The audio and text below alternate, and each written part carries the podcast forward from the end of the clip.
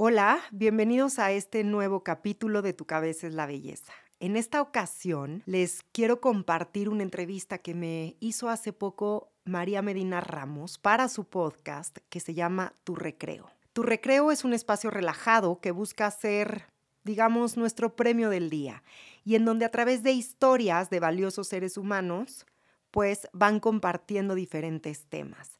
Así que en esta ocasión tuve el honor de ser invitada a este espacio en donde María me abrió las puertas para hablar acerca de diferentes temas que mueven mi corazón, entre ellos cómo atravesar el miedo con valentía, cómo dar estos pasos de confianza cuando no sabemos hacia dónde o cómo avanzar, y cómo escuchar los llamados de nuestro corazón. También hablamos de los miedos, las creencias, los monstruos que viven a veces adentro de nuestra cabeza y cómo ponerles un nombre. Pero sobre todo hablamos de cómo cuando tenemos disposición y la intención es dar el paso, nos damos cuenta que la magia sucede. Así que María, infinitamente agradecida por haberme extendido esta invitación y hoy, desde este espacio, pues yo muy contenta de poderles compartir esta entrevista que me hicieron y así me pueden conocer un poquito más. Acuérdense que Tu cabeza es la belleza regresa el primero de septiembre con la cuarta temporada. Les mando un abrazo y nos encontramos muy pronto por aquí. Bienvenidos a Tu Recreo, un espacio de libertad, paz y juego que busca ser tu premio del día. Además de pasarla muy bien juntos, buscamos aprender, inspirarnos, cuestionarnos, reírnos y relajarnos. Pero sobre todo, queremos liberar al ser auténtico que llevamos dentro, ese que expresa desde las profundidades una genuina necesidad de atención y cuidado que la verdad muchas veces no le damos. Tu recreo es una invitación a ahorrar las experiencias que vivimos en el patio del colegio que nos hicieron crecer, convivir, compartir y crear. Para nosotras, la apertura de conciencia y de corazón son la verdadera solución para sentirnos profundamente cómodos siendo nosotros mismos. Escuchemos experiencias de valiosos seres humanos, como tú y como nosotras, que el mundo necesita oír. ¡Aquí vamos!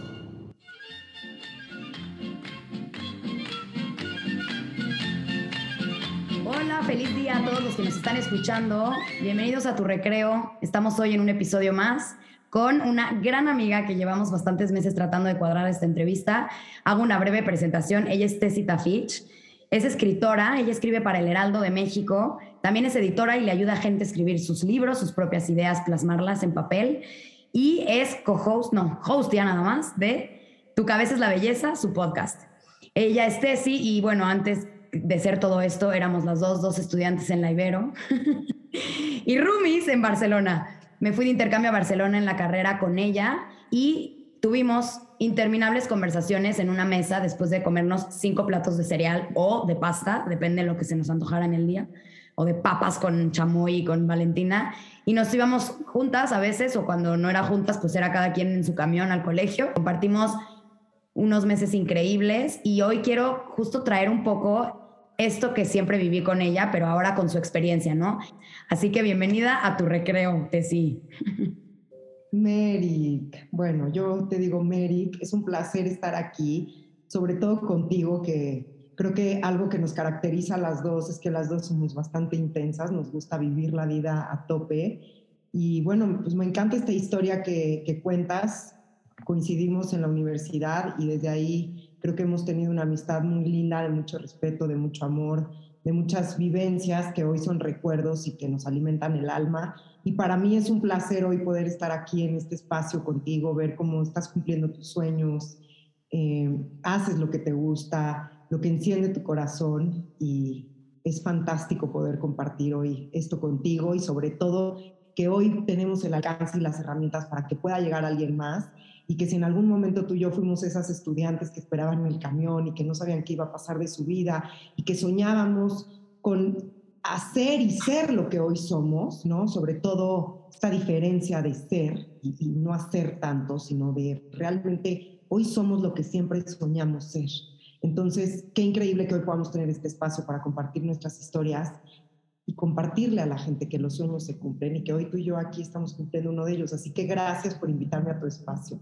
A veces es, es raro, ¿no? Porque por lo general, pues los invitados vienen a, a mi podcast, pero me encanta y me siento feliz de hoy poder estar en tu recreo. Pues justo, justo por eso mejor aún, ¿no? Que las dos están, las dos comunicólogas, comunicólogas de dentro hacia afuera y de dentro hacia adentro también. Siempre compartíamos las dos como estas confusiones y estos eh, crisis existenciales y tú qué piensas de esto, pero es que qué crees y es que a lo mejor. Y entonces, interminables conversaciones que siempre nos llevaban a un punto de encuentro increíble entre las dos. Y justo qué bueno que, que te dedicas algo similar a lo mío y también algo súper diferente, ¿no? Pero que podamos ser esa herramienta para quien nos escuche, como para abrir corazones y que encuentre a alguien como esta inspiración que a lo mejor tú y yo encontramos en nuestras conversaciones. Así es, como tener este punto en común y y hoy poderlo compartir. Así que estoy lista, estoy feliz. Gracias, María. Oye, pues bueno, quiero empezar primero. Hace poco me eh, recibí uno de tus, de tus textos, muy bonito, que, que era el del, el del botiquín, ¿no? De primeros auxilios.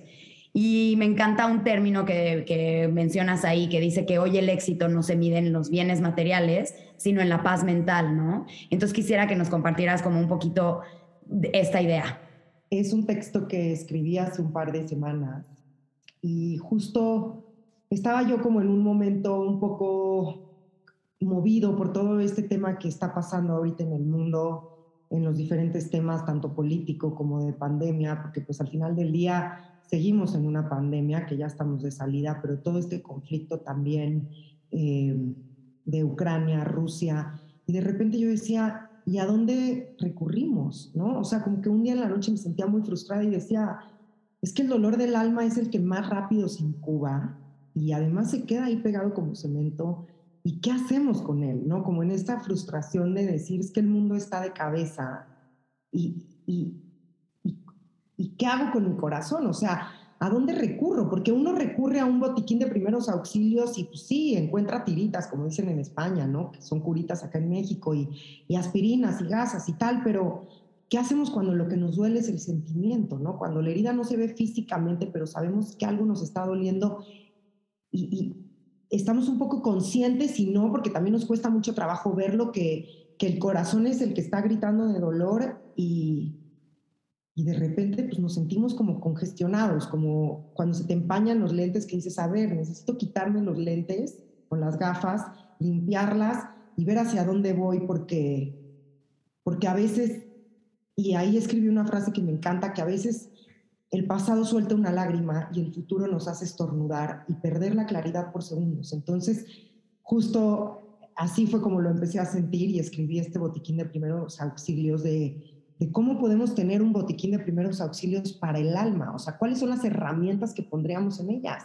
Y son cosas muy sencillas, o sea, es como el calor de tu familia, el agradecer tu red de apoyo, el agradecer que tenemos una tribu, ¿sabes? Como eh, eh, este tema que a mí me gusta mucho, que es para criar un niño necesitamos una aldea. Entonces, sí, ¿dónde está tu red de apoyo? ¿Qué otras cosas le podrías meter a este botiquín de primeros auxilios? Y es pues a donde podemos recurrir siempre en los casos de emergencia. Claro. Y hay otra cosa que también mencionas en el texto que tiene que ver con el miedo al dolor, cómo nos paraliza, ¿no? Entonces creo que también a veces eh, parte del proceso y de estas herramientas, el calor del hogar, el, el, aldea o todo esto que dices, tiene que ver no con distraerte del dolor, sino enfrentarlo, como tú dices, ¿no? Con valentía, porque a veces creemos que curar al corazón es evadir el dolor y es justo lo contrario a mí me gusta pensarlo y justo fue de la manera en la que lo escribí, que atravesar el miedo con valentía es el primer paso de confianza para que los llamados de nuestro corazón se lleven a cabo. Mi vida ha dado muchas vueltas en los últimos años, eh, pues te cuento un poquito y como tú sabes y le comparto a la gente de tu comunidad y que nos escuchan, pues yo viví en Tulum, eh, toda la vida me dediqué a muchas cosas y siempre como en este mundo editorial, ¿no? Pero siempre con esta creencia de si eres escritora te vas a morir de hambre. Entonces me dediqué a muchas cosas, menos a lo que hoy en día hago y soy, que era pues decir con la, o sea, con la voz en fuerte, soy escritora y me la voy a rifar y voy a vivir de esto y, voy a encontrar un camino. Pero cuando la vida te pone ya como que te, te encarcela y te dice, ya de aquí no te puedes mover y estás completamente aterrada y apanicada porque no sabes tu vida dónde va, pues solo toca la valentía, o sea, la valentía de decir un paso a la vez, la valentía de decir, hoy voy a avanzar Y sí, tengo que atravesar el miedo con valentía porque pues es el primer paso de confianza que tengo que dar para cumplir mis sueños. Y, y es la única manera en la que yo puedo ver y lograr si esto va a funcionar o no. Pero ¿cómo lo voy a saber? La única manera es haciéndolo. Entonces, a mí me gusta mucho decir y, y comparar este ejemplo del miedo con la película de Monsters Inc., que es literal a veces los miedos y las creencias se van haciendo monstruos en nuestras cabezas y cada vez van siendo más grandes y más grandes y más grandes. Y de repente llegas al closet y le abres la puerta al monstruo y te das cuenta que el monstruo solo quiere jugar contigo, quiere ser tu amigo, quiere ser parte de ti. Porque, ojo, esta parte es súper importante, Seba. No es que el miedo se acabe, es simplemente aprender a convivir con él, porque los miedos no se van y cada vez son más grandes. Pero es abrirle la puerta y decirle, ok, ven, te integro con valentía, pero a pesar de ti voy a dar el paso. Y a pesar de ti hoy quiero avanzar. Entonces, un poco ahí va el tema del miedo, que me gusta compararlo con, con, con, los monstruos que existen en el closet, que al final pues, son los que viven en nuestra cabeza y que además cuando los enfrentas te das cuenta que son de este tamaño. No es como esta voz crítica que todo el tiempo te dice, y, y es un tema en el cual yo soy muy clavada, es que no eres suficiente, es que si te vistes de blanco te vas a ensuciar, es que te faltan tres kilos para pararte a hablar en público, estás segura que tú eres capaz. Entonces es este monstruo en la cabeza, esta voz crítica que todo el tiempo te quiere meter el pie y que de repente un día te paras, le pones atención y le dices, gracias, te escucho, pero hoy no te integro, o sea, hoy no te necesito, hoy voy a avanzar a pesar de ti. Y creo que eso es una parte muy, muy importante para dar el primer paso a lo que queramos hacer y ser en la vida. Y es súper esperanzador como que saber que, que sí es verdad, de verdad, o sea, lo quiero decir también desde la experiencia, por lo menos personal, y lo que dice Tessy, y lo que mucha gente con la que he platicado de los miedos, cuando entras así en lo profundo a decir, ¿por qué te cagabas tanto de miedo y qué te hacía falta y qué necesitabas para dar el paso? Todo el mundo te dice, cuando lo enfrenté me di cuenta que no era tan grande, ¿no? Esto que dices es increíble, que se minimizan y se difuminan. Y es cierto, y no se difuminan porque cambiaron su tamaño, es porque tú cambiaste la percepción del miedo y decidiste dar el paso. Entonces, claro, o sea, es también otro ejemplo que es muy, muy lindo, es el, del, el de, ¿cómo se llama esta película de Disney? Eh, Blancanieves y los siete enanos, que se ven los enanos gigantes, ¿no? Las sombras, y volteas y son chiquititos porque el poder de las sombras adentro de la cabeza son gigantes. Exactamente, y ahí es también cuando es importante integrar la dualidad de la sombra con la luz. Somos los dos, pero si todo el tiempo queremos huir de la sombra, no vamos a llegar a la luz. O sea, tenemos que integrar el miedo también para poder avanzar. Y no estoy diciendo que te muevas desde ese nivel de conciencia, ¿no? Porque el nivel de conciencia, miedo, pues en la tabla de conciencia vibra muy bajo pero es irte a la tabla de conciencia, a este nivel elevado de decir, hoy tengo la buena voluntad. Entonces ya no estoy desde el ego del miedo, sino desde el contexto de maestría, como se habla en el coaching ontológico. Hoy tengo la buena voluntad de abrir la puerta al miedo y decir, a pesar de ti, pues voy a avanzar. Y a pesar de ti, voy a caminar y te das cuenta que la mayoría del tiempo no son reales y que una vez que los encaramos, estos se difuminan y se minimizan y es como cuando nos damos cuenta que nosotros somos más grandes, más poderosos, más sabios, ¿sabes? y, y, nos empezamos a mover desde nuestro poder interior, ya no desde la fuerza de la lucha de voy a luchar contra el monstruo, no, desde mi poder interior yo tengo la capacidad absoluta de poder vencer el miedo. Y aquí entramos un tema muy importante que a mí me gusta mucho, que es cómo las creencias madres nos limitan, ¿no? O sea, estas creencias con las que vamos creciendo de no soy suficiente, no soy reconocido, no merezco, pues lo mismo pasa con estas creencias en nuestra cabeza. Totalmente. Y, y, y, también creo que a eso también podemos integrar que el miedo, puedes integrarlo como amigo, porque a lo mejor llega el miedo para paralizarte un poco porque te está cuidando. O sea, el cerebro tiene esta habilidad de decir, o tienes miedo o cruzas la calle y ni te das cuenta que hay un coche viniendo. Entonces, cuando haya este parálisis, decir, por un lado, llega porque es mi amigo, ¿no? O sea, no tanto como, como enemigo.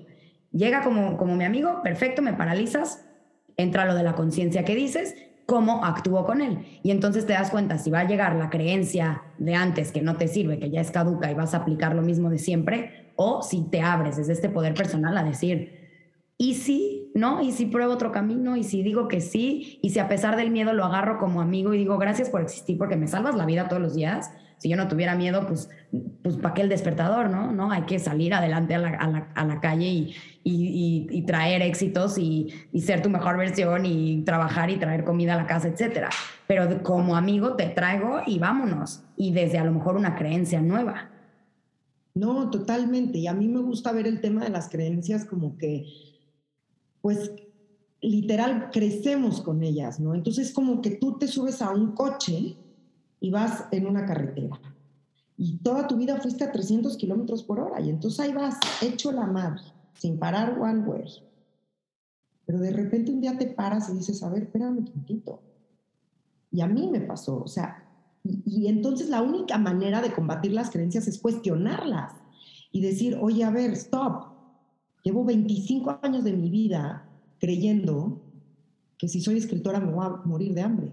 ¿Es verdad esta creencia? ¿Es 100% verdad que es así?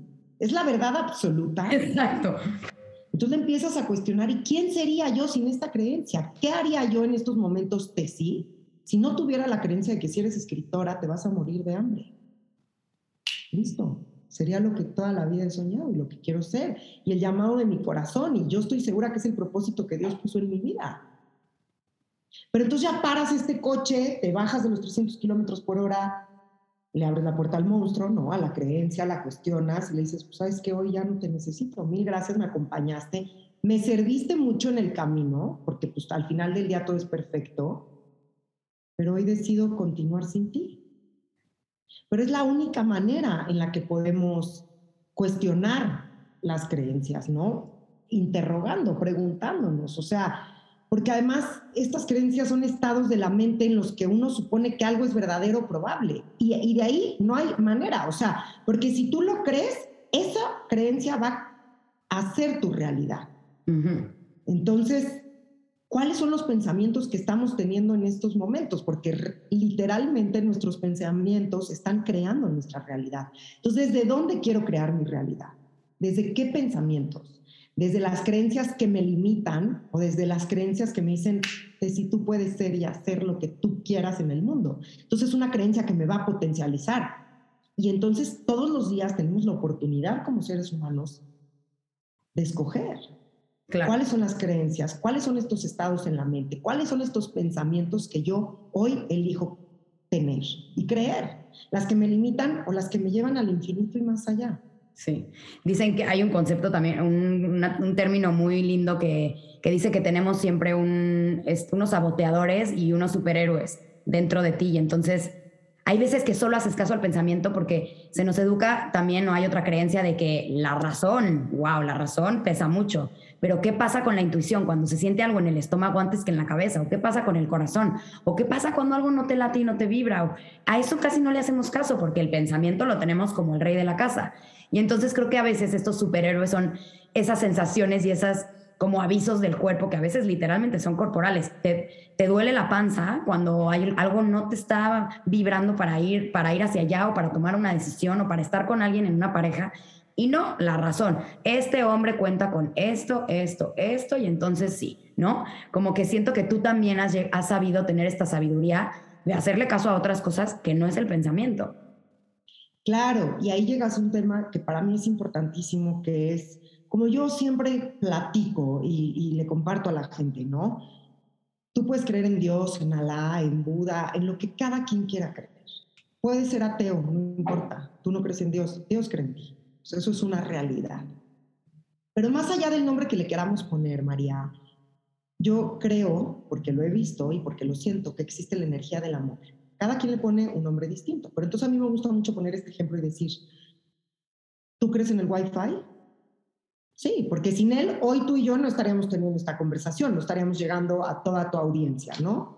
Pero tú lo has visto, le has puesto cara, sabes si es hombre, si es mujer, si es alto, si es chaparro, si es güera, si es gorda, si es flaca. No tenemos ni idea. Nunca lo hemos visto, pero creemos en él. Sabemos que ahí está y que en cuanto se cae la antena lo sentimos. Lo mismo pasa con nosotros. Somos seres energéticos. No vemos la energía, pero está aquí. Digo, cada quien la siente en un lugar diferente.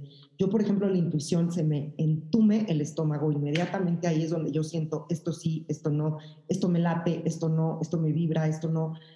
Pero ¿por qué vamos a creer en el Wi-Fi si nunca lo hemos visto? No, sabes, no sabemos cómo es este personaje. No creemos en, en nuestra intuición, en esta voz del corazón. Existe, ahí está. O sea, entonces claramente somos seres 100% energéticos. Totalmente. Hay que hacerle más caso a la intuición, al corazón.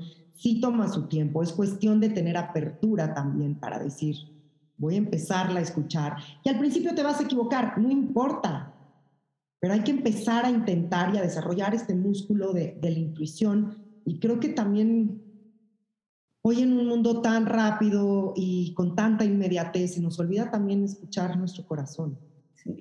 Además dicen que la mente grita y el corazón susurra, entonces es todo un arte aprender, aprender a escucharlo y aprender a entender estas pequeñas señales que te va dando para después que sea más fuerte que la cabeza y después el pensamiento sea como, ah, un plus, pero no lo que rige, ¿no? Tu decisión, tu forma de vida. Cuéntanos un poco, eh, hablando de esta intuición y de esta sensación como que vives en el cuerpo y a nivel energético, cómo hiciste este cambio de vida de Tulum a México y cómo decidiste decir, pues sí escribo, o sea, como qué fue lo que fue pasando. Pues mira, en realidad el salirme de Tulum, al final del día fue una decisión que yo tomé, pero fue una decisión por un contexto y una situación que se presentó, en donde en realidad pues yo no elegí, ¿no? Tuve un tema ahí de seguridad, dije, listo, me voy de este lugar. Obviamente pues tú estás en un lugar, llevas cinco años construyendo una empresa, eh, viviendo en un, en un, lugar y pues no está, o sea, en mis planes nunca estaba como dejar Tulum. Mm. Pero fíjate qué chistoso, María, porque yo creo que uno le pide a la vida y la vida le da. Y de eso estoy 100% convencida. Unos días antes de que se suscitara este episodio, esta situación eh, en donde hay un robo significativo y se meten a mi casa, eh, yo estaba en la oficina, era un jueves, no sé, eran las 2 de la mañana, yo estaba saliendo de la oficina y sale Armando, un amigo mío que es arquitecto, que vive en Tulum, a quien yo quiero mucho, y él me rentaba el espacio en mi oficina. Entonces compartíamos la oficina y sale y me dice, Tessita Fitch, porque él así me habla, Tessita Fitch, tú llegaste aquí hace cuatro años a escribir, hija, y hoy tienes una nómina de 50 empleados, tienes tres empresas, eres súper exitosa, pero ¿dónde está lo que escribes? Y entonces me quedo callada y le dije, Armando Uribe, en este momento no quiero tener esa conversación porque me incomodó. Claro. Y ahí entra el primer tema, o sea, para crecer y para tener mejores relaciones, tanto con los otros, pero principalmente contigo mismo, te toca tener conversaciones incómodas. Entonces yo inmediatamente dije, no quiero tener esta conversación. ¿Por qué? Porque yo sabía que tenía todas las de perder a la hora de que yo me cuestionara, tú llegaste a Tulum a vivir aquí, a escribir una novela, ¿y dónde está tu novela? O sea, ¿qué pasó con ese libro? Ya pasaron cinco años, te sí. Ríndeme cuentas, ya sabes. Entonces le dije, no me siento lista ni energéticamente ni emocionalmente para tener esta conversación, pero tienes toda la... Ah, porque me pregunto. Pero bueno, no importa si cambiaste el plan, ¿eres feliz? Entonces me quedo callada. Me acuerdo que hasta bajé mi bolsa de la compu y tal y la puse en el piso. Le digo, hace mucho que nadie me pregunta si soy feliz. Y en estos momentos te podría decir que no. Yo en esos momentos del pasado me sentía como que alguien me puso adentro de una licuadora, una Nutribullet. Y yo daba vueltas y vueltas y vueltas y era como, hello, aquí estoy, sáquenme. Y yo en esos momentos me sentía como que olvidada, o sea, me metieron adentro de una licuadora y yo sentía la bola de nieve, la presión, sabes, como sí crece la empresa, pero pues entonces crecen las responsabilidades, pero, y entonces cada vez va siendo una bola de nieve más grande. Y era como, le dije, en estos momentos me siento como mafalda, quiero que paren el mundo, me quiero bajar, y esto no me está haciendo feliz, Arna. Y ahí quedó la conversación, y obviamente me fui a mi casa y con la cabeza mil, ya sabes, insomnio maldito, porque me empecé a cuestionar en esta conversación incómoda conmigo misma de decir, híjole, ¿en qué momento se me salió esto así de las manos? Hoy no soy feliz. Inconscientemente yo le pedí al universo una señal y a los cinco días me cambió la vida. Y a los cinco días, pues mi vida cambió por completo esos días que dices, es que la vida te cambia en segundos así literalmente. Fue un proceso súper fuerte, fue un proceso muy duro, fue un proceso de resiliencia muy duro y sobre todo de ego, porque a veces se nos olvida que nosotros somos y no somos lo que hacemos. Entonces yo en ese momento, yo sentía que Tessie era Front Desk, que es mi empresa, ¿no? Y que Tessie era pues la reina de Tulum. Y que Tessie era la sheriff del pueblo, como me decían allá. Y entonces yo decía, y ahora que no está Front Desk, y ahora que quiero cerrar la empresa, y ahora que ya no quiero estar ahí, y que ahora ya no voy a vivir ahí, me voy a cambiar de ciudad, ¿quién es Tessie? Entonces es un proceso bien fuerte porque se te olvida. Y es como otra vez volverte a conectar con tu corazón, volver a hablar con tu estómago y otra vez empezar a hacer el ejercicio de, dame una señal, universo, muéstrame. Y entonces era universo, muéstrame, y muéstrame, y muéstrame. Y, y obviamente estás enojada con Dios, porque pues, si Dios te ama, ¿por qué me estás mandando esto a mí? Porque nos encanta ser víctimas. Entonces, ¿por qué a mí? Hasta que después de muchos meses dije, ¿para qué?